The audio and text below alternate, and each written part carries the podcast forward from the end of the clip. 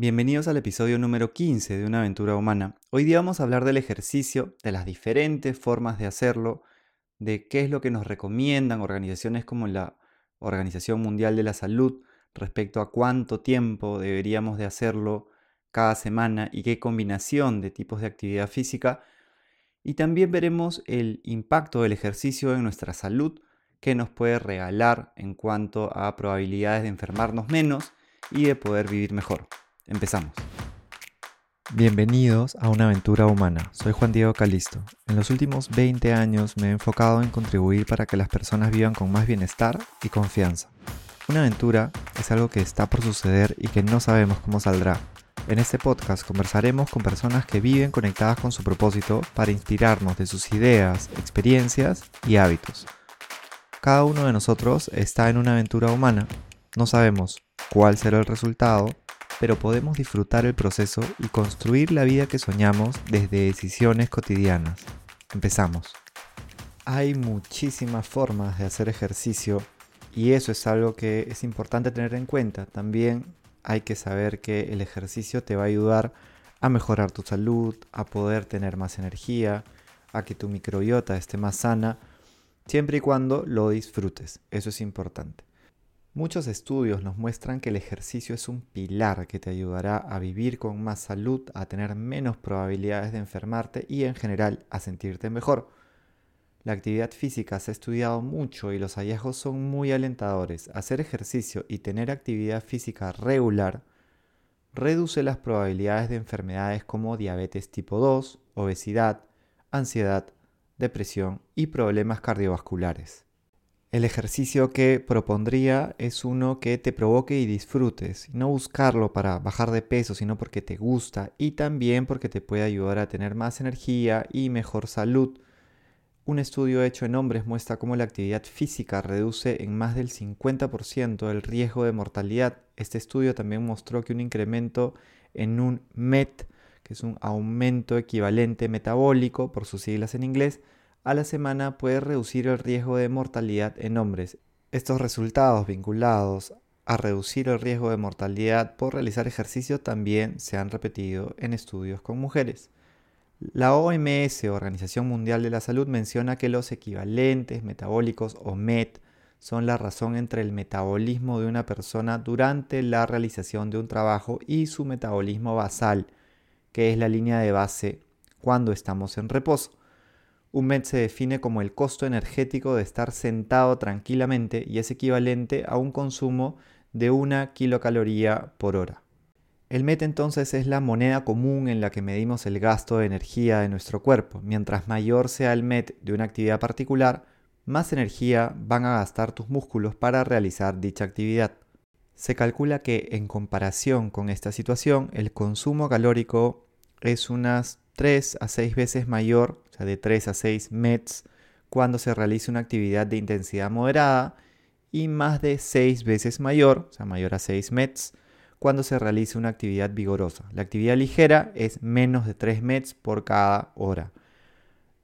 Cuando pensamos en posibles formas de hacer ejercicio, les voy a contar ejemplos de ejercicio o actividad física ligera. Puede ser estar parado, que es 1.5 METs, lavar platos 1.8, Hatha Yoga 2.5, caminar a paso lento mirando aves 2 METs, jardinería ligera 2 METs.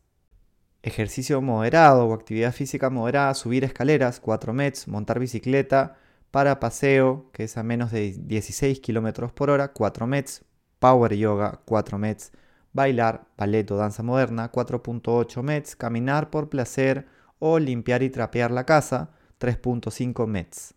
Ejemplos ahora de actividad vigorosa, montar bicicleta, de 16 a 26 kilómetros, de 6 a 10 METs, jugar fútbol, 10 METs, correr a 10 kilómetros por hora, 10 METs, hacer remo, de 6 a 8 METs y saltar soga, de 9 a 12 METs. Te digo esto para que sepas que hay muchas maneras de hacer ejercicio y que Puedes limpiar tu casa, puedes caminar, puedes hacer yoga, puedes montar bicicleta, jugar fútbol y todo contribuye para tu actividad física. No es necesario que sea siempre vigoroso o que prime el vigoroso. Se ha demostrado que los ejercicios de intensidad moderada se relacionan a un incremento en la memoria y en la flexibilidad cognitiva, y que estos ejercicios mejoran la velocidad de procesamiento de la información. No es que uno sea mejor o peor que otro, sino que toda actividad física, todo ejercicio es bueno y suma. La Organización Mundial de la Salud también recomienda, en caso de adultos de 18 a 64 años, realizar actividades que fortalezcan los músculos en una intensidad moderada o vigorosa que involucre los músculos mayores dos a más veces por semana para que existan beneficios para la salud. Esto sumado a lo que se recomienda en este rango de edad respecto al ejercicio, que son 150 minutos de ejercicio moderado o 75 de ejercicio vigoroso o de alta intensidad a la semana. A la semana. Si habláramos de moderado, serían de lunes a viernes, por ejemplo, 30 minutos. Ya te he compartido algunos de los ejemplos de ejercicio moderado. Adicionalmente a esto se recomienda el ejercicio también para fortalecer los músculos y en este el tiempo es mucho menos importante. Hay estudios que te demuestran cómo los ejercicios de alta intensidad de tiempos reducidos, de 6 a 9 minutos a la semana, producen las mismas enzimas musculares que son esenciales para la prevención de diabetes tipo 2 que un ejercicio que requiere entre 4 horas y media y 6 horas a la semana. Esto es importante saberlo. Me estoy refiriendo acá a actividades como cargar pesas, eh, subir escaleras, saltar soga o hacer planchas o barras. Entonces hay distintos tipos de ejercicio que se complementan. Se suele recomendar realizar tanto actividades moderadas eh, o vigorosas como podría ser por ejemplo correr, como podría ser montar bicicleta, como podría ser realizar yoga y combinarlas también con ejercicios que fortalezcan nuestros músculos, que estos pueden tener evidentemente que un tiempo más reducido, y todo esto junto es algo que nos ayuda a sentirnos mejor, a potenciar nuestra salud, nos ayuda a tener una microbiota más sana también, siempre y cuando disfrutemos el ejercicio, porque eso también está comprobado según estudios, como vimos también en el capítulo 7 de la alimentación.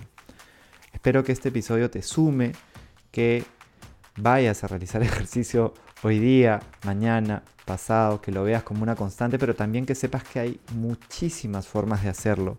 No tienes que correr rápido, puedes caminar, puedes estirar, puedes hacer yoga, puedes incluso limpiar tu casa, puedes alternar diferentes formas de ejercicio para que te regales más salud y para que te regales más años de vida.